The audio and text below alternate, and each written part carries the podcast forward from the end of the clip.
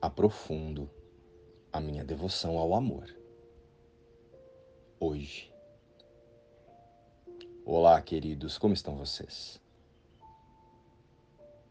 Irmãos, a nossa consciência, a nossa consciência de Cristo é a dádiva de Deus para nós. E é para o recordarmos esta realidade que estamos seguindo com nossas experiências aqui no mundo, neste mundo de crenças e de formas. Todos nós, sem exceção, faremos esse caminho de retorno ao auto-reconhecimento de nossa integridade com a fonte criadora. E desta forma, todas as circunstâncias no mundo são apenas ecos da voz por Deus e o seu plano para a salvação da consciência de seu filho amado, que somos todos nós. Em cada pensamento, situação ou fato que estamos imaginando e alucinando como a vida aqui no mundo, agora, em realidade, existe ali um convite amoroso do Espírito Santo para relembrarmos que, em essência, permanecemos intactos, como Deus nos criou. Um convite amoroso do Espírito Santo para relembrar-nos quem, em essência, em espírito, somos e que estamos seguros, amados e cuidados pelo amor de nosso Pai, eternamente. Ou seja, a cada minuto, a cada minuto nosso aqui no mundo, esses minutos que imaginamos que estamos vivendo aqui, contém ali um convite a ser aceito por nós, mas também uma decisão a ser tomada, uma escolha uma escolha entre o amor de Deus e o medo com o nosso autoconceito ilusório. Esse nosso autoconceito que nos faz projetar a vida na forma. Estamos a cada minuto de nossas experiências escolhendo entre ser o Espírito Filho de Deus, o Cristo, ou a personalidade, um autoconceito separado de seu Criador. Humanos, o ego. Mas é sempre uma escolha. Uma escolha entre a ressurreição do amor de Deus em nossa mente e atacar a si mesmo. Crucificar o Cristo, o Filho Santo de Deus.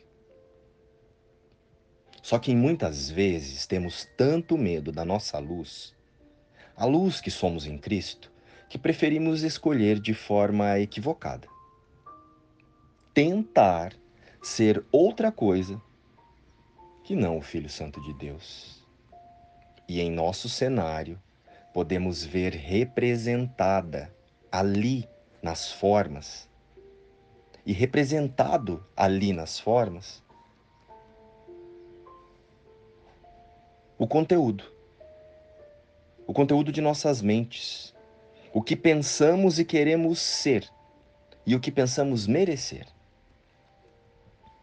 A vibração de nossos pensamentos é perfeitamente ajustada com a frequência vibracional das nossas experiências. Então, cada cena de nosso dia está combinando, de alguma forma, com uma parte alinhada com a nossa consciência e com o que escolhemos e decidimos sentir. A nossa consciência é revelada a nós, momento a momento, através de nossas experiências e ilusões de vida no mundo. E como se muda isso? Já pararam para pensar? Se houver crenças negativas ocultas ou inconscientes atuando em nossa mente, precisamos revelá-las e entregá-las a Jesus, porque as estamos ocultando apenas para nós, apenas para nós mesmos. E é isso que nos impedirá de reconhecermos a luz que somos em eternidade. O medo, a culpa e a vergonha são as ferramentas utilizadas pelo ego na tentativa de nos impedir de ver essa luz que somos. Por isso, ele, o ego, usa os apegos da personalidade para ocultarmos essas sombras e as mandamos para as, as profundezas de nosso inconsciente. Mas são elas que estão criando agora todas as nossas angústias, aflições e conflitos. E embora elas tomem nomes como perda de emprego, divórcio, falta de dinheiro, problemas de saúde, desgastes familiares, entre muitos outros, no entanto, em verdade, eles são apenas os reflexos de nosso conteúdo interno, que estavam escondidos ali em nosso inconsciente e agora são refletidos no externo. Os nossos pensamentos e as nossas memórias ilusórias sobre quem somos e sobre o que julgamos merecer estão fabricando as experiências e os conflitos que aparentemente vivemos. E então, a partir deste momento, é aqui que assumimos a autoria da vida, a nossa responsabilidade diante das ilusões da vida no mundo. E então, ajustamos o nosso ponto de vista sobre as negatividades e as pseudo-conquistas em nossas experiências aqui no mundo. Se a culpa e o medo são o inferno, qual é o seu oposto? A partir de agora, buscamos o amor de Deus e a paz acima de tudo. E quando encontrarmos uma experiência negativa, um conflito ou um desgaste emocional, ou até mesmo uma conquista que aparentemente é satisfatória, aquelas temporárias aqui no mundo. Estamos falando aqui daquela euforia, sabe? Aquela que confundimos com felicidade, está lembrado? Então, é preciso lembrarmos, diante dessas experiências, que no amor de Deus não existe ilusão boa ou ilusão ruim. Tudo aqui na forma vem da ilusão, da ilusão de separação do amor de Deus. E precisamos reformular todas elas diante de nossa verdadeira origem, o Espírito. O que é eterno é o que pertence a Deus. E o que não é eterno não nos retornará a Deus. E como Deus não criou nada do que é temporário, seja isso com uma aparência boa ou de conflito, tudo no mundo será sempre uma ilusão.